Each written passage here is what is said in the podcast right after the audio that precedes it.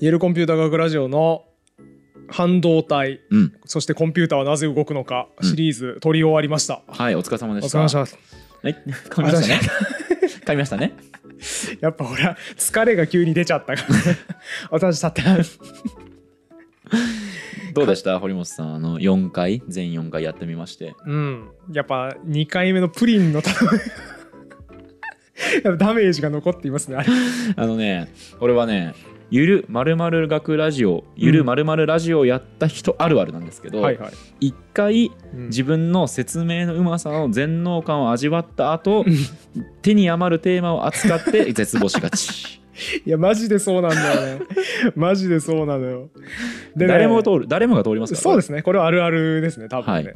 でね直前にこれ組み立て変えたんですよ。うん。もともとは僕教科書的説明の順番にとらわれすぎていて、はい。これダサいなと思ったんだけど、うん。大体の教科書半導体の参考書とか読むと、うん。バイポーラトランジスタっていう昔ながらのトランジスタ、はい。今デジタル回路にはまああんまり積んでないよねっていうやつの説明が大体書いてあるんですよね。はい。だから先入観でそれ先に基本の形として解説されてさその後今回やったプリンのやつ、うん。モストランジスタみたいなやつ出てくるからはい。てっきり基本の方が解説しやすいだろうと思って、うん。そっちで喋ろうとしてたんですよ。はいでも後からあれモストランジスタの方が解説しやすいんじゃねっていうことに気づきまして、うん。気づきましてっていうかサポーターコミュニティの人からの指摘があって、うん。こっちの方が直感に即してますよって言われて本当だーってなって そっちの方が絶対いいじゃんっつって、はい。あであプリンに例えればいいんだ、うん。ちょうど P 型半導体とプリンだし、ん。もう完璧じゃん。あでカラメル薄くこれ実際薄いらしいんですけどこのはい N 型半導体のカラメルのところ実際薄いらしいから、これ例え完璧じゃんと思って、うん。カラメルソースの例え思いついたわーって喋る1時間前ぐらいに台本をはい。変えたんですよ。おおはいはいはい。で自信満々で喋り出した結果水野さんがもう全くピンときてないからあれ俺もしかして話下手なのでは？すっごい胃が痛くなりましたあの瞬間。あ一緒ですね。完全に一緒ですね。多分しかも堀本さんあれでしょ、その回自分で編集作業するんでしょ？そう。うわーきついね。これやばいよ。やばいね。やばいな。サフィアの時僕もねテロップの確認見ましたけどね、うん。ほんと苦痛でしたけど でもやっぱあれを超えてねうん。あの失敗一回やるとあここまでやっちゃうと伝わらないんだっていうことがそうだね。体感的に分かるんで、ね。大事な道ではあるんですけどね。うん耐えましょう公開。そうね。どこまで踏み込むかみたいなところは今後気をつけた方がいいなって思いました、ね。踏みこ踏み込んだかどうかじゃないよ。多分例えがおかしかっただけじゃない？そうかまあそうね。そうね。いやなんかね今回に関しては僕踏み込み方間違えてたんじゃないかって気がしていて、はいはい。ごまかしたらいいところを踏み込んじゃった気あがあだからトランジスタの構造的な説明ってのをわざわざ別にせずにするそうだね背中の門番背中になんか来たら開くんだよぐらいで済ませるっていうね、うん。ああまあそれでもよかったのかもしれないですね。そうっすね。まあでも台本の都合上その半導体の説明をしますよって言っちゃったから、うん。これ必要だよねと思って、はい。で天才の例え思いついたわと思ってやっちゃったんだけど、天才の例えじゃなかったから、うんうんうん。もうちょっと上手にごまかしこれはこういう感じのものでこうするとこんな感じになりますっていう説明でよかったなっていう反省をしています、ね、めっちゃわかるわ。僕もさサピアの時にさ うんサピアは5ステップで言語の変化が起きるって言ってたんですよみたいな、うん。で1が2これで2がこれで3がこれで4がこれで5がこれで、ほら5000年行きたくなったでしょ？そうかな？えー？ってなりましたからね僕も。やべえ あの時のみそさんの気持ち完全に分かったわ。そう。あこういう気持ちだったわけですそうなんですよ。だから「はい」になっちゃうとね やっぱあれなんだよな。あの僕の経験上、うん。台本を直前に書くとうん。あの離れる期間がないせいで、そうだね。あのあーできたできた完璧だって思ってしまうんですよね、うん。最近だから僕もね早めに台本書き上げて寝かせるようにしました、うん、それ大事ですねやっぱね、うん。やっぱね1時間前に書き直したところがやっぱ一番プリンとカラメルのことになっちゃうから よくないですそうですよね。そうなんだよな。これもだから気づくのに僕1年かかりましたから。本当にようやくですけど。早いですね。あちょっとね。ちょっと早めに気づきましたね。そうですね。みたいな感じなんですけど、はい。水野さん的にはどうですか？なんか聞いてた時に金銭に触れた話とかありました、ありますよありますよ。うん。まず一つ思ったのははい。えっ、と半導体のことを理解するあるいはそのエンジニアリングの名手みたいな人ってのは、えージキルとハイドであるべきだと、うん。でその心は抽象化とむちゃくちゃ具体的なところまで見るの両方をやらなきゃいけないんだと。うん。まあで逆に具体をものすごく細かいところまで見ていたら絶対に全体を見ることはできないだろうと。いうそうですね。話がありましたよね。えーっと一つの建築会社では都市全体の図面は絶対に描けないってやつですね、そうそうそうそう。でね一個一個がどうなってるのかっていうのを見ているだけでなんか日が暮れるみたいなこと言ってたじゃないですか。うん。うん。これさ言語やんっていう。ああもう完全にそこに見出しましたアナロジー、うん。言語もモジュールですよね。あそうなんですか？名詞とかモジュールじゃない？あんま分かんないけどごめんね、モジュールってのはその1機能を持った一つのまとまりっていうのがうん正確な意味だとしたらちょっとまとまりっていうぐらいの感覚でうんうん。言いますけど、赤ちゃんのげ母語習得言語獲得かのうん。シリーズで喋ったと思うんですけど、ペンギンうんっていう単語を教えたいとして、はい。これもペンギンだよこれもペンギンだよ。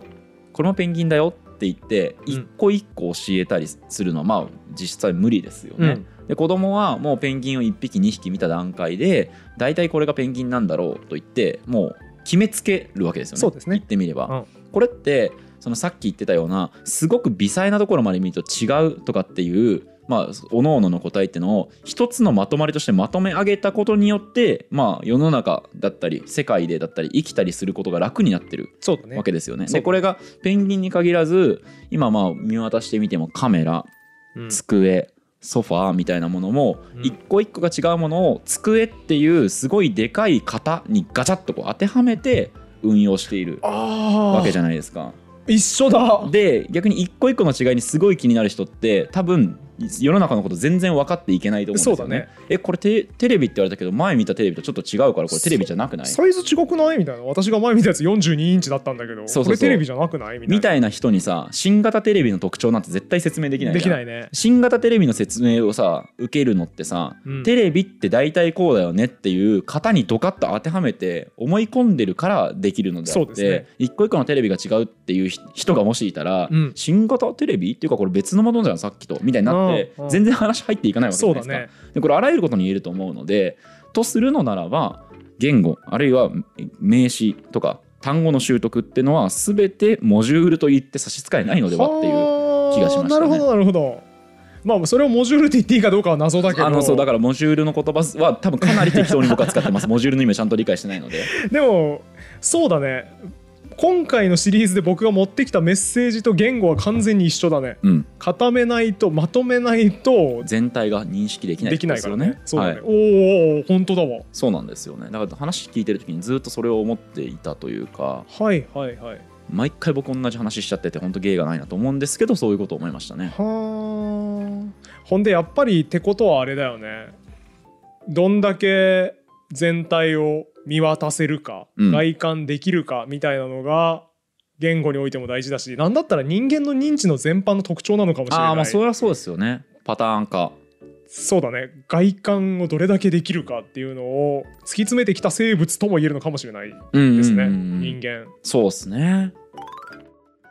ブラックボックスって言葉さ、うん。悪い意味でばっかり使われるじゃん、はい、えー一例えばこの抽選は中がブラックボックスだうん。とか、うん。この、えー就職活動の選考うん。の、えー採用フローはブラックボックスに包まれているとか。そうですね。とかももっと悪い意味で言うとあれだよね。この会社の経理業務はブラックボックス化されている。はいはい。みたいな感じでその手を入れたい時に入れられないみたいな、うん。意味不明みたいな時に多分使われがち、はいだからビジネスの文脈だと明確に悪いことだと思うんですよ、うん。ブラックボックスって、はい。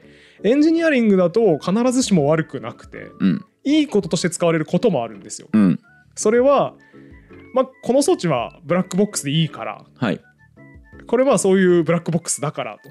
うん。だからもう諦めちゃうわけだよね。中身を理解する必要がないことはしなくてもいいっていう言い方でブラックボックスっていう言葉をよく使うはいんですよね。うんこれなんかもねあの多分喋りがいがあるテーマというか、うん。オブジェクト思考におけるカプセル化みたいな概念なんだけど、はい。これが非常にエンジニアリングにおいて重要であり役に立つ概念うん。なんですけどだからねブラックボックスを悪いものだと思わないでくださいっていうのを今回付け足しときたくて、はい。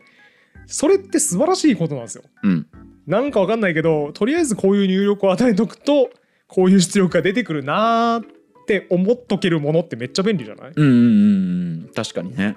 っていうか水野さんはそれで生きてるわけじゃない普段。そうだね。全く分からんもんね仕組み。スマホの仕組み何もわからんけどとりあえず LINE 立ち上げてウィンドウにメッセージ送ったらうん。なんか知らんけど相手に送る届くんだなってことだけ分かって暮らしてるわけじゃないですか。はい。でそれで何も不便してないわけじゃないですか、っうん。てことはブラックボックスの方って素晴らしいことだよね。ああ確かにね。だからねなんかブラックボックスイコール悪いものっていう固定観念で喋られると僕はおやおやおや。うん。どっちかなブラックボックスなのはって思ってしまいますね。お前の思考が。お前の思考がブラックボックスなんじゃないか？ブラックボックスっていう入力を与えるとダメですっていう出力をするってことは、うん。ブラックボックスなのはお前だっていう怖い。話のオチみたいなこと言いたくなる。それはそれでなんか極端なんだけどね。のでね。過適応したインターネット芸人仕草怖えって これめっちゃよくない？ブラックボックスイコール悪だと思ってる人にブラックボックスなのはお前だ！こいつ壊れてる。怖い話のオチでよくあるよね。堀本君のさ、ん。なんかそのねクリエイティブ論みたいなこと言うけどさ、ん。なんか君その場その場でさ言いたいこと言っててさ実際君が考えてることってブラックボックスに包まれてるよね。ブラックボックスなのはお前だいやお前もお前でブラックボックスっていう入力与えられたらわけわからんリアクション返してるから。だから僕もブラックボックスですね。ああなるほどなるほど。だから今の僕のブラックボックスなのはお前だに対する水野さんの正しい反応はブラックボックスだお前だブラックボックスなのはお前だブラックボックスだお前だブラックボックスなのはお前だ これです。正解のやり取りこれです。ってことは、えー、と一度誰かにブラックボックスだっていうはん、えー、と入力を与えるとお互いがお互い そう。ブラックボックスなのはお前だ無って言い合う無限ループに入る。これが正しいコミュニケーションです。あとさ俺結構さ気に入ってるのが、はい。えっ、と半なんだっけ半計算機じゃなくてなんだっけえっ、と。あと半加算機。半加算機そう、はい。半加算機をさ四角のマークにししてさ、うん。あのえっ、と全加算機うん。のなんていうのあれ回路図みたいな。うん回路図みたいな。回路図みいたいなのを見せてもらったじゃないですか。うん。で半加算機の中にも本当は、えーモジュール化された、うん。えっ、とゲートかあそうゲートだね、うん。アンドゲートワードゲートノットゲートってのがあってさ、うん。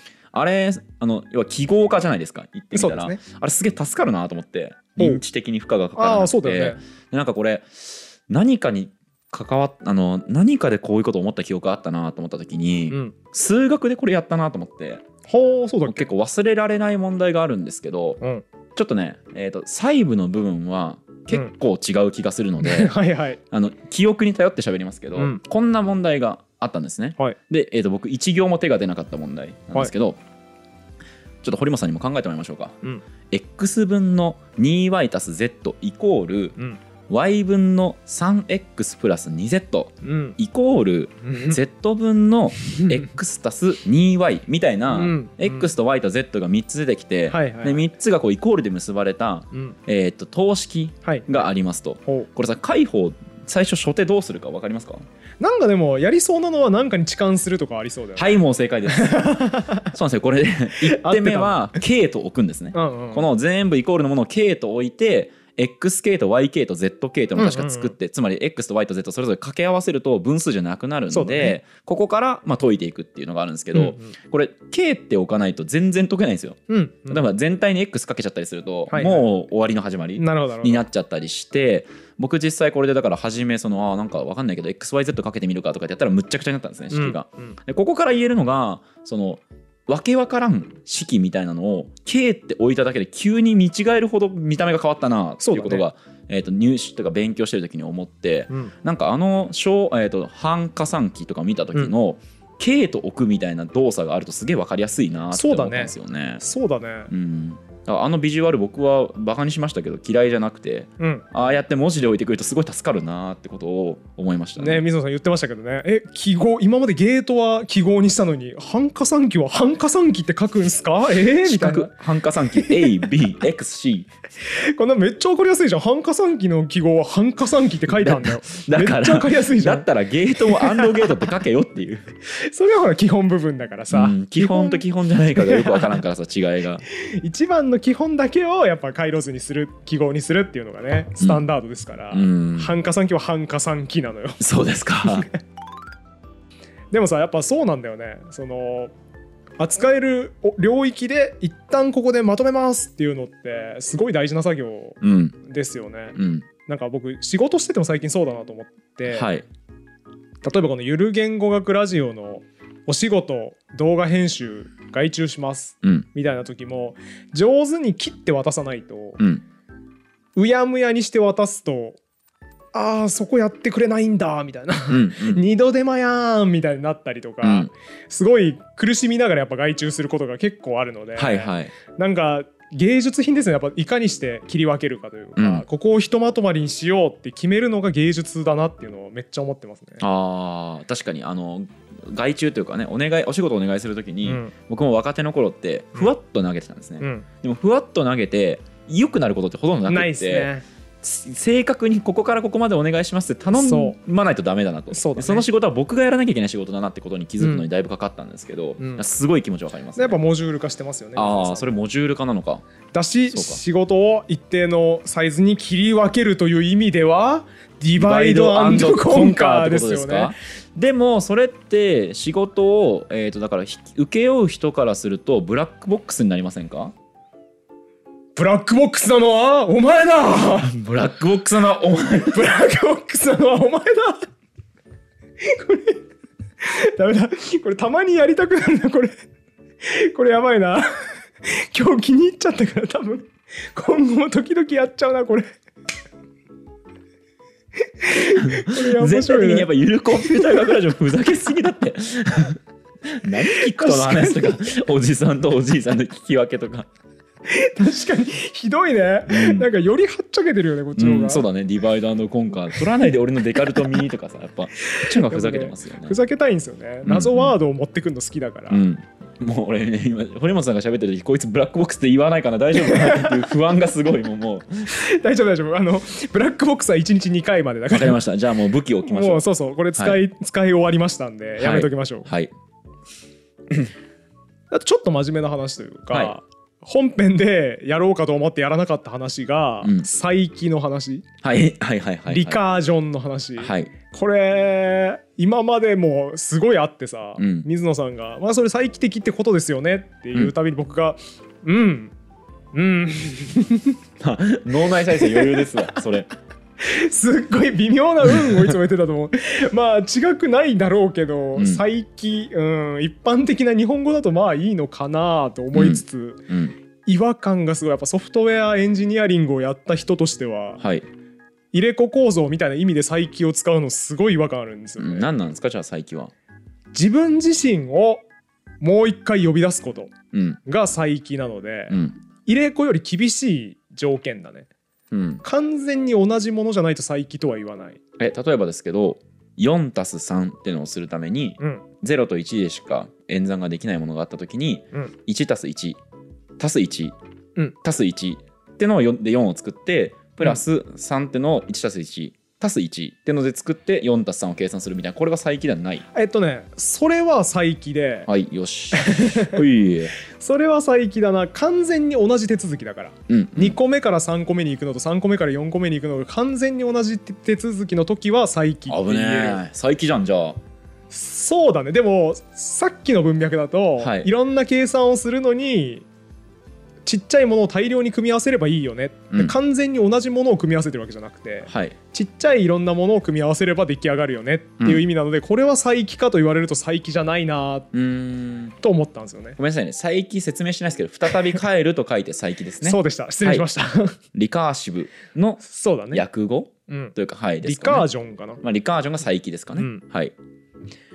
だからねプログラミングやると大体最初の方で習うんですよ。うん。最初の方っつってもまあ後ろの方初心者の教材の最後の方はい。で習うのが再起呼び出しみたいな概念で、全く同じ自分自身を呼び出す関数うん。みたいなのを習ったりするんですよね。うん。一番有名なので言うと会場を計算するプログラム。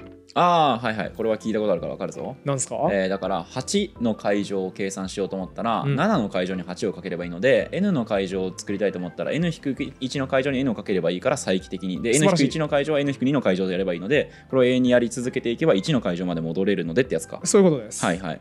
だからプログラミングの世界だと8の解除を求めますというか解除を求めるプログラムです。っていうとそれで記述できるんですよね簡単にね。7の解除を求め6そう。の解除を求めて続けて1の解除まで戻ってさらにそれに8っていうあの N の解除で言うと N の部分をかければいいわけですよね、そういうことです、なんで大体プログラミングのね本の初心者向けのやつやってると1個前のやつを呼び出しましょう。あとは勝手に内部でコンピューターがいっぱい計算して1まで戻ったところで逆にこう当てはめていって戻ってきてくれるから答え出ますよ、はい、はい素晴らしいよね。うん。ただ実用的なプログラミング技術ではないのでうん。あんまりやらない方がいいかなみたいな感じで習います。なるほど。はい。これさすっごい負担でかいのよ。コンピューター的には。うんだって今のやつさ8の解除を求めるだけでもさうん。8の解除をまず求めるぞーって言ってる途中に7の解除を求めるプログラムが作動するわけじゃん。うん。その後7の解除を求めるぞーって言ってるプログラムの中で6の解除を求めるプログラムが作動するわけじゃん。さっき言ってた記憶に絡んでくるそう。記憶容量めっちゃ使うのよこれ、はいはいはい。な8の解除ぐらいだったらまあ一瞬で終わるからいいんだけど、うん。これが180の解除とかだとうん。大変なことになるよね、そうだねいっぱい覚えとかなきゃいけない。今何やってるんだっけってなるじゃん。179個同時にプログラムを起こしておかなきゃいけない。そうそうそうそう。だからゆる言語学ラジオでよくなってるけど僕。うん。入れ子が深すぎて。うん。今何の話してるんでしたこれ何の分類なんだっけ？ってよはいくなる、なってるけどあれと同じことがまあコンピューターの中でも起こるわけだよね、うんってなるんで再起呼びだしまあなんかあんまりあれではあるよね。なるほど。みたいな感じで習います。メモリーの限界があるのであんまり過度に使うとそうそうそう。良くないよねと。そうそうそう。概念として非常に重要なんだけど、ん。なんか実践でむやみやたらに使うもんではないかなみたいな感じですね。なるほどね。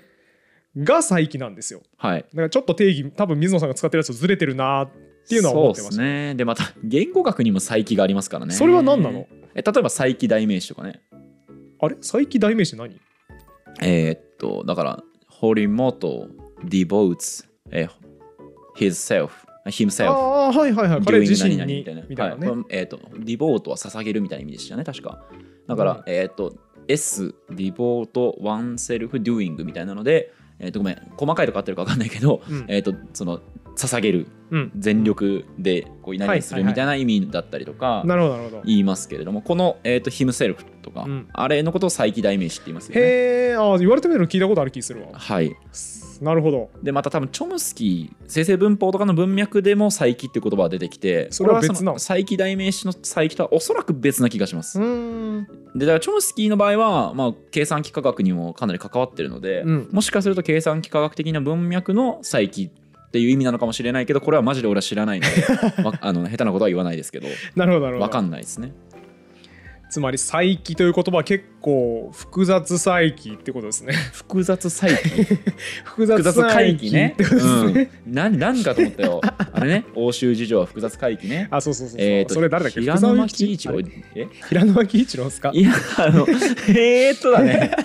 あれ？それはさあれじゃない？外務大臣松岡洋介とか？わからんあなーやべえ。なんかどっかで聞いたことあるなそれ。欧州事情複雑回帰、ねあの総理か外務大臣なのに言っちゃったね、あそうかそんな最近のことか。そうそうそう最近とか言うのやめて。くださいよリカルカージョンが。今まさにリカージョンが発生してしまいましたね。堀本さんってはい。イーストゲートセンターって知ってますか？全然わかんないです。じ知らないですよねこれ、うん。ジンバブエにあるショッピングモールなんですよ。はいはい。これね何がすごいかっていうとうん。エアコンを使ってないのにうん。温度が一定になるんですよ。あ中の。どっかで聞いたことある気がするそれ。まあ僕が教えましたからね。あそっか。僕からかもしれないですそれは。あなるほど。わかんないです。あの、うん。でさ、うん。これさなんで温度が一定になるか知ってますか？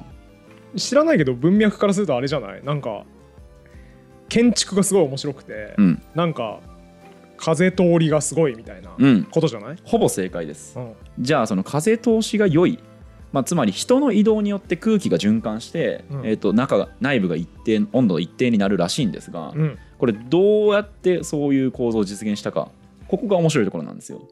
うーん。えでもそれはあれでしょ？腕利き建築士みたいな人がさうん。ドクター X みたいな人がうん。いたわけですよ、うん。なんか、アーキテクチャー X みたいな人がいてさ。はい。歯切れ悪いけど。私失敗しないのでって言いながら、うん大門。そうこうやって書き上げてこうすればここを風が抜けていくわ。うんうん。私失敗しないのでって言って提出してきたものを作ったんでしょ違います。もちろん違います。まあだとしたらクイズにならないからね。アーキテクト X みたいなやつがいてすげえいい図面出してきたんですよ。面白いですよ。なぜかというとね建築家がすごかったんです。全然面白くね。え全然わからん。はい。ちょっとこの答えを言う前にですね、はい。今回のあのゆるコンピューター科学ラジオ半導体のところで僕結構感動してるのがねうん。全然関係ない半導体というただの物質をうん。計算に転化したところ、うん。これが肝だなそうだね。思うんですね。なのでそこのねあの堀本さん例えるために ゴミ箱でステーキを 言ったね。言ってましたよね。言った。でもイメージとしてはこういう例えが近いかなと思って思うんですよね。うん。えーっと雑草うん。生えてる雑草でうん。計算をするとか、うん。たえーっと牧場の牛でうん。一文字を作って文章を打つとか、うん。なんかそういうような、うん。つまり全然用途が関係ないものを、えー、とある機能を帯びさせてその機能の部分を抽出して利用する。うん。これが多分肝半導体はあの肝だと思うんですけどここで思い出してほしいのがさっきのジンバブエの、うんえーイーストゲートセンタうーん うん全然何がつながるのか分からんけど。何かっていうとこの、えーショッピングモールの内部構造どうなってるかっていうと、うんアリ塚を参考にして作ったんですよ。ああなるほど。そのパターンね。はあ自然物からヒントを得るパターンのやつや。そうです。こういうのはあをバイオミメティクスとか、はいはいはい。バイオミメーシス、まあ、うん生物模倣って言うんですけど、はい。まあ、これの代表的な例がこのイーストゲートセンター、まあ、よく言われるのはヨーグルトの蓋がハスの葉っぱの構造を参考にしたとかだと思うん水めっちゃ弾くみたいなやつや。そうですそうですそうです。あとあれだよね。雲の雲の巣のあ雲スパイバーね。雲の糸の構造を参考に繊維作るとかだよね。はいそうですね。うん。強靭な繊維を作ったスパイバー社の話がありますけど、うん。で何が言いたいかっていうと普通の人って自然物見ててもその機能だけを抽出しようとはならないしそね。それを用いて何かを作ろうとはならないんだけれどもイーストゲートセンターはアリ塚ってアリの移動によって中は密室なのに、えー、と温度が一定になる熱くなりすぎない構構造になっていてその機能の部分をエンジニアリングとして建物に利用できないかって言って作ったのがこのイーストゲートセンターなんですね。すごいすごい。っていう話を聞くと多分半導体の凄さって多分もっと面白く伝わるかなとは思って聞ないてきたということですね。だから単なる物質である半導体をコうん。ンピューターの計算みたいなとこに生かしたっていうのとアリ塚の構造をビルの建築に生かした。っはい。ていうのはほとんど同じじゃないか。そうですね。みたいなこまあ、もちろんその半導体の場合はその計算ができるっていうものを集積させてより大きな機能にするっていう、うん。多分それが多分モジュール化っていうことだと思うんですけど、その一つの機能をさらにめちゃくちゃ大きな規模で使うっていう違いはあるんですけど例えとしてはその半導体を計算に使うのわけわかんなさってアリを見てエアコンにするぐらいの感覚だと伝わりやすいかなと思ったのでちょっと足してみたという感じです。いいですね。なるほどね。なので多分僕が台本書いてたらこの話を絶対入れてたなっていう。アリ塚のやつ知らんかったな。それ入れたかったね。僕ねバイオミメティクスちょっと調べたからちょっとわ、はいはいはい。あのネタたくさんあるんですよ、はいはい、はい、そうだからそこから一番面白いなこれってなったものを今ちょっと引いてきましたけど。そうだね。アリを見てエアコンにするってめっちゃいいね。そうね。だから半導体の構文っぽいよね。ぽいね。うん半導体で計算する。そうだね。と近いよね。アリでエアコンを作る。エアコンを作るっていうか空気を一定うんうんうん。空気のあ室温を一定にする、めっちゃいいわ、うん、アリを参考に作られたエアコンみたいなのを売り出したら売れなさそうですね、売れなさそうですね。売れなさそうですよ。なんか絶対買いたくないもんね。買いたくないね。なんかアリ出てきそうだし。えっ、とねでもねエアコンはねすでに生物を模倣してできたエアコンってあるんですよ。嘘。そう。適当に言ったけど今。はい、シャープって実はこのバイオミメティクスうん。をかなり使っていましてうん。ちょっと,、えー、とサイトのが概要欄に貼っておくんですけどこれ見てもらえますか？エアコンのファンうん。の部分をアホウドリか？犬足かなとかの翼を実は用いて本当だ。効率を高めてるエアコンってもうすでにあるんですよ。しかも日本の企業は作ってるんですちゃんと。すげえへえ本当だ。アホウドリの翼と犬足の翼とアマツバメの翼をうん。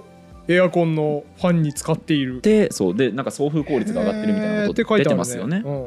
そうなんですよ。だから実は結構のそのバイオミメシス生き物の構造をうん工学的に転用するっていうのって面白いし意外と皆さんの身の回りにあるんですね。すごい。ヨーグルトの蓋もそうだしはいはいはい。あとここね他にもね例えばだけどあの洗濯機うん。の、えっと、パルセータていうんですかあのぐるぐる回すうん。回るあの何あの扇みたいなうん。回転する扇みたいなあれは、えー、とイルカの尾びれと表皮のシワを使って、えー、と作っていたりだとか。へえ結構面白くてさほらこれ家電がシャープのこの、えーバイオミメティクスの家電って実は11個あるんですよ。サイト見てもらったら分かるんですけどすげえ。11個あって全てちゃんとこういう生物をもとにこんなような開発をしましたっていうの面があって。白い。シャープさん面白い。このねこのページめっちゃ飽きないよ。目の付けどころがシャープだね。シャープだよ。さすがだね。なんかさ猫の舌を転用したやつだったよ確か。マジで？猫の舌使って何だっけ？あこれか。何だっけ？猫の舌って何に使ってるっけ？サイクロン掃除機あそう掃除機だ。す掃除機を猫の下の構造を用いてとかトンボの羽かなんかもあった気がするな。あ本当だすごい。サイクロン掃除機は毛づくろいして下で毛をこう集めて、うん。まとめて毛を吐き出している様子を見て、うん。これサイクロン掃除機と一緒だなということで転用したらしい。そうそうそうそうすげえ、まあ、よくあるパターンですよね。あのえっ、とえー、と電車のパンタグラフも鳥の翼そうなの？へから、えー、と着想を経てます。はい。えあれ空気抵抗が大きくなるんでこれ鳥の形に鳥の翼の形にすればええやんって言ってちょ鳥具体的などの鳥かは忘れたんですけどそれは開発者が確かその鳥見野鳥観察かなんかが趣味でそれをもとに着想を得て作ってるはずへえちなみに電車のパンダグラフはい。すべてを書くもの？うん。みたいな語源らしくて、はいはい。じゃあパンとグラフかな。ですかね。パンは、えー、とパンセオンえっ、とパンセオンの意味あれだよね。えっ、と多神教の神殿みたいな。パンテオン。あパンテオンか、はい。あ多分そうですね。そうですね、うん。でグラフは角ですよね。すべてを書くもの、はい全然ピンとこんなって思った確かに。記憶が全然全てを書いてないですね何もなんなら一つも書いてないなパンダグラフ聞いた時納得全くいかなかっ確た記憶がありますあちなみにあとごめんなさい足しまくるけど、うんえー、と新幹線のあのね、えー、と先端のあの構造だって確か鳥？ああそれは聞いたことあるな。空気抵抗を減らすために鳥を用いてるから。それはなんかそうだね。新幹線ってその空気抵抗をどんだけ減らすかっていうのを結局なんだかんだ言って自然というか鳥を見て、そうだね。うん、エンジニアリングしている。んですよね。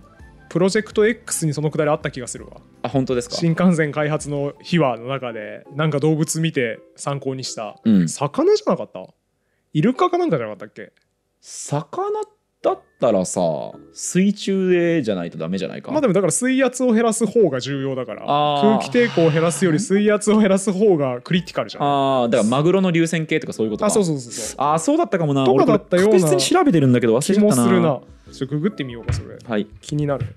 カワセミ？カワセミか。あーカはいはい。ワセミのくちあカワばしセミがだからさ水に飛びあそうだ込むとかねじゃないか？そうだね。今そう書いてあるわ。違うかな。そうだよね。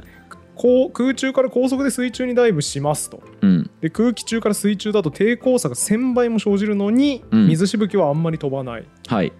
つまり抵抗が少ないであろうということでカワセミの形の形状で作られた最新の500系新幹線ってのがあります。ほということであの昔の新幹線は違うっぽい。う。なるほどなるほど。新しい最新がそうなんですね。そう500系の新幹線はカワセミを元に作られたらしいです。うーん今またシャープのページ見てたらすごいの見つけた。はい。布団か乾燥機。うん。何参考にしてると思います？いやなもうす分からんけどすごいやつ出てくるでしょ多分。えっとあれとか。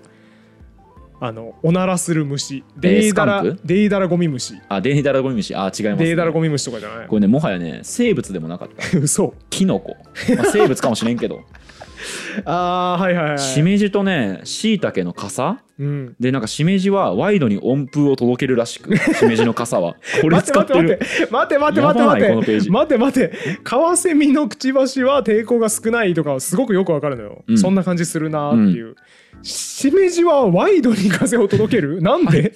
り 理屈は何？えっ、とねキノコの傘の周りの 多分き空気の流れうん。とかってのがあってえっとねなんか揚力が発生して胞子を遠くまで飛ばすことができると。なるほど、うん、でキノコアタッチメントっていうのを作るとこの布団が持ち上がることでこう適当な隙間ができなんかこう流体力学を利用しうんぬんと書いてあります、ね、なるほど。ちょっと細かい理屈はもう見てもらった方がいいと思うんですまあでけど、もその納得はしましたよ。胞子飛ばすのに風の流れが役立ってるから、うん。キノコ参考にするといいよねってことだ、ね、そうそうそう。めっちゃいいなそれ。このシャープのこのページめっちゃおもろいんだよね。みんな全然気づいてないんだけど。これはねおすすめのサイトというかはあ。あと僕あのバイオミメティクスのほかバイオミメーシスって言ったけど間違えました。バイオミミクリーでした。間違えました。バイオミミクリー。大変申し訳ございません、はい、バイオミミクリーの話今考えててすげえ面白いなと思ったのさ、うん。それあれなんだ。シミュレーターをはい、作るのをサボれる絶好の機械なんだよ。ああそうだよ。そうだよ。そうそうそう。これ遺伝的アルゴリズムっていう概念があってさはい。その人工知能みたいなところで出てくるやつなんだけど、うん。ある種のシミュレーターの中で人を人というかその個体を戦わせるというかね個体を一定の条件で死んだり生き残らせたりしながら子供を残させて、うん。適した生存の原則で、うん。こっちが与えた生存条件に最も適合したやつを出してが生き残るだろうと、はい。ダーウィン進化論から着想を得た最適解を出すための方法。はい。なんだけど自然界ってもうこれだもんね。そうだよ。ってことはじゃあもう生き残ってる自然界にあるやつを持ってくればわざわざ面倒な計算をねコンピューターの中でしなくても、うん。シミュレーターをぶん回さなくてももう答えはそこにあるんだ。はい。いい話ですねこれは。ビスマルクのさベタな名言知ってます、えーっとあれじゃない？愚愚者は経験に学び賢者はあ違う逆だ。あ賢者は知識に学ぶ。そうですね。賢者はあ歴史？歴史かかな？にそうだね学ぶとかだったそうだそうだと思うんですけどよくあるのはね、まあ、古典ラジオとかもそうだと思うんですけど、うん。歴史っていうのは本当に、えー、と人類の英知のケーススタディなんですと、うん。歴史に学びましょう、うんそしてビジネスマンは歴史に学びみたいなのたくさんありますよね、うん。でもさ生物って俺らの大先輩だから。そうだね。大先輩に学ぶっていう構造出たら生物に学ぶの方が効率的じそのゃないと通りだわ。思うんですよね。その通りだね。はい。っていう意味で、まあ、ちょっとじゃあおすすめの本を挙げとくと僕がこのバイオミメティクス周りのことを勉強した時は赤池学先生の、うん。えーっと生物に学ぶイノベーションみたいなちょっとタイトルちょっと今から調べます出てきました、えー赤池学さんの NHK 出版新書から出てるうん。生物に学ぶイノベーション、うん。進化38億年の超技術。面白そう。っていうこの本からが結構僕面白かったんであのこれとか読んでみると興味ある方はいいんじゃないかなと思いますね。理系弱いけど僕こういうのはいけるんで。なるほど。こういうのだったらいけます。でもなんかその NHK 新書みたいなやつってはい。楽しく読めていいですよね。そうですね。の難解じゃない内容をね。うん楽しく読ませてくれる。帯とかいいよだって水中を歩く虫記憶を持つ植物老化しないネズミすげえめっちゃ楽しい。真に斬新な発想はここから生まれるいや素晴らしい。いいですね。うんいいですね。面白かったですねそういうの読んで調子乗ってさ、ちくま学芸文庫とかのやつ読んじゃってさ、あうんうん。何もわからないってなって投げ出すパターンよくあるよね。ありますね。あのブルーバックス読んでね。あなんか分かったかもと思ってね。講談社学芸文庫とかで。あれ？何もわからないな。学芸文庫学術文庫。講談社学術文庫とか読んでね。めっちゃある。あ。りますねやっぱね、ブルーバックスぐらいをちょろちょろ泳いでるのが一番楽しい、そうなんですよ。ね。僕らみたいな素人はね。そうそうそう。ブルーバックスさんにね綺麗にまとめていただいたものをねね。もう土下座しながら読むぐらいがいいんあですよりがたいっす、本当。ブルーバックスさん、ありがとうございます。本編に入んなかったシリーズでさ、はい。あのちょっと違うブール代数ってういうん。計算の体系を使ってるから、ちょっと足し算が話1たすずれた1がね。んですよ。1たす1が2にならんと。そう1たす1が1なんだけど、はい。これはブール代数的にはいいんですよね。まあ分かんなくていいですって言って終わらせたんだけど、はい。このブール代数ってアイデアすごい良くて、うん。これはねコンピューターと関係ないところから生まれたんですよ。へえこれ何学から生まれたと思います？おっと。物理。うん違います。よいしょ違います。だとしたら意外性少ないんで僕わざわざ出さあなあーなるほど。意外意外なことを言ってほしいんだな俺に。そう。オッケーオッケー学習したぞ今。で言うとえー、生物学。いあー意外。違います。ああ違うか。えー、楽器分類学。当てる気ないだろ。ボケ始めちゃって。水中考古学。面白い学問言うコーナーじゃないのよ今。ちゃいますか。正解は論理学ですへえ論理学を代数数字に対応させようじゃねえか。はい。というアイディアがこのブール代数へえあちょですね。っと論理学全然詳しくないから分かんねえな。いや大丈夫。高校数学でやったレベルで足りるんで。えー論理と集合みたいな論理と集合です。もろです、これさかつとまたはうん。に対応してるのよ実は。アンドとオーアが。アンドとオアが、はい。これはねあの話ややこしくなるから行かなかったんだけどやらなかったんだけど面白いなーっていう話で、うんこれさ真の真と義ってやったじゃん命題の、はいはい。水野は人間である。うん。これ真ですか？はい真ですね。あ。分かったぞ。早いのよ。察しが良いのよ。A と B が真であれば A ならば A ならば B であると B ならば C であるが真ならば A ならば真であるあと B C であるは真になると。これは1たす1が1だと言ってるということですか？あ惜しい。えっとねまたはだねえっとごめんちょっとあの察しが良すぎるんで ゆっくりやりますね。結論だけ今言って終わる終わってもいいんだけど早す察しが良すぎるのよ、間違えました、えーゆっくりやりますね。ゆっくりやろうゆっくりやろう。ゆっくりやろう真を1義を0に対応させます、あそういうこと言いましょうよ。そう。そうそうそうそう大数 の話してんですからね。水野さんさっき言ってたけどね今この話のはるか先を で水野は人間であるは真なんですよね、うん。で水野は言葉が好きである。うん。も真ですよね、はい。これだから1と1じゃん。うんうん。そうですね。でこれってさ「または」うん。でつなぎます、この2つを。はい。水野は人間である。うん。または水野は言葉が好きである。はい。これ真ですか？義ですか？真。真ですよね。はいこれあの人間の自然言語でやるとこれは義って考える人いると思うんですよ、うん。え勝つだからなこれ間違ってるなってなるんですけど 論理学的には真ですね。あそうそうそうそう、はい。でもこれあそっか。そうね、うん。ダメだ。僕ちょっと理系畑にいすぎたせいで これ何の疑いもなく真だと思ったけどそっか引っかかる人もいるね。水野は人間であるまたは水野は言葉が好きって言われたら水野さん人間だし言葉も好きだからな。これ義じゃないかじゃないんですよこれは。そうですね。失礼しました、まあ、あのどっちかは満たされてるよねということで、合ってるじゃんこの話主張は、はい。ということで真ですよねと、うん。だからつまりこれ1の命題と1の命題をうん。またはでつないだ。足したらうん1あーの命題にはいなったよね、はい。っていうことで真ですよね。はい。だから1たす1は1で合ってるんですよ。なるほど。はいはいはい。間違えました。じゃあ僕がさっき推測したやつ。全然違いました。そうねちょっと違う話かだったかな、ほんで掛け算もこれできて。はい。例えばその水野は人間である。うん。水野は小食である。はい小食ですか水野さんは。小食ですね。小食ですか？小食ですね。結構いっぱい食べてなかったっけ？今日はドカ盛りのご飯と どえらい量の刺身を食いました。どえらい量の刺身食ってましたよねさっき、はい。刺身をめちゃんこ食いました。小食ですか？いいえ。やっと正直になったな。はい。まあなんで真の命題と義の命題を組み合わせることもできるんですよね、はい。でもこれまたはでつないだら真じゃないですか。そうですね。水野は人間である、はい。または水野は小食である。はいは小食ではないんだけど真ですよね、はい。人間だから。はい。ということで1たす0は1だよね。うん。掛け算にすると様相変わりますよね。うん。水野は人間である。うん。かつ水野は小食である。1と0をかけるとうん。ちょっと待ってね。だから今のは勝つっていうのは掛け算の演算と対応してましたからそう。あの直流直列つなぎを思い出してほしいんですけど、ね。今だからそこが対応ついてるってことですね。そういうことですそういうことはい。です、でえっ、とごめんなさい。もう一度お願いします。水野は人間である。はい。真の命題。うん。かつ水野は小食である。うん。義の命題。はい。をやるとどうなります？っ義ですね。ていうことになるよね。はい。ということで1と0かけると0になるよね。だから今ので電球に例えて言うんだったら水野は小食であるってところで電気が切れちゃってるのでね。全体を通して電気が流れてないわけですもんね。そうっす。はい。まあでも今別に電流と結びつけなくても、うん。ブール代数の計算？うん。まあいいか、うん。ブール代数の計算ってこういうもんだよと。だから論理学を計算に置き換える。うんというアイデアがあってこれ別に電流とかとは何も関係なく生まれたのよ。それがすごい。いねそう。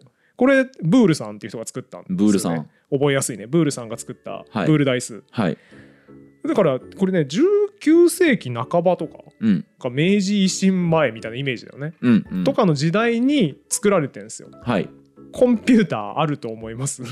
ないっすね。絶対ないよね、はい。なんだったらそのトランジスタも当然ないし、うん。昔トランジスタの代わりをしていたであろう真空管とかもほとんどない時代うん。なので何に使うのかあんまよく分かってないんですよこれ。出た。出たよ。例のやつよ。理論研究の我々の好きなやつよこれ。出たよ。何に使うか分かんないものだけどなんかできたーって言ってそう。後世の人が「おいこれ使える」ってなるやつね。そういうことです美しい。これブール代数はブールさんがなんかこれ論理学のこの勝つとかまたはとかのやつ1と0で計算でできるじゃん、うん。数字っぽくやれるぜっていうことを言い出したんだけど、うん。当時は多分そんなにインパクトなかったんじゃないかな。ピンとこなかったんでしょうね。まあうん少なくとも計算できてね。そう。まあいいんだけどな。だから何？みたいな。感じだったものが、はい。あれ？これ？鬼のように威力を発揮するのではってなるわけですよ。このコンピューターみたいなアイデアが出てきた頃に。はい。でものすごい現代につながっていますよ。ということで。ブールに切ってそのさコンピューターが出てきた時はもうなくなっちゃなくなってるとう思いますよおそらく。伝えたいね。悲しいね。本当だね。ね。あなたのおかげですよと。そうそう。だから天国に行った後に会いたい人ナンバーワン。ブールかもしれないです、ブールですか？ブールかもしれないです僕おじいちゃんとかにも会いたいですけど、はい。それよりブール。先にブール行ってブねール行った方がいいですねこう伝えてあげてください。そうそうそう。あなたのおかげで大きいプリンのカラメルが通りましたと言ってあげてくださいわけわからんよ。ブールさん大パニックになるよ。大きいプリン。ということで本日もダラダラと雑談会あれこれ喋ってまいりました。はい もう何の話したのか全部忘れましたけど、はい。シャープの家電がすごい。ということと目の付けどころがシャープだねっていうはい。話だけをしましたね、あと再起の用法は難しい。こうん。れだけあ覚えてあそうだね。帰りましょう。覚えててください。はい。まあでもこういう雑談会みたいなのやってるとやっぱり言語とコンピューターみたいな全然違う我々の番組、結構クロスオーバーするところもあるのかなっていうのは思いますね。あ本当そうですよね、うん。あの今回の話でもモジュール化っていううん。アイディアとかをね、うん。このコンピューター科学で教えてもらって僕もちょっと正しく使えてるかわからないですけど、まあ、それによってこう言葉っていうのの本質うん。をうまく説明できるなーってちょっと思った部分もあったので、これ一緒に2人で続けていったらね、うん。よりもっとお互いの知りたいことを理解できるかもしれないですね。うんうんうん、そう。だからやっぱりコンピューターにせよ、うん。言語にせよそのある程度まとまりのあるものをうんうん。まとめるというか、うん。まあブラックボックスにするっていうのが必要ブラックボックスなのはお前だ。ブラックボックスなのはお前だブラックボックスなのはお前だ。ブラックボックスなのはお前だ。ブラックボックスなのはお前だ。ブラックボックスなのはお前だ。ブラックボックスなのはお前だ。ブラックボックスなのはお前だ。ブラックボックスなのはお前だ。ブラックボックスなのはお前だ。ブラッ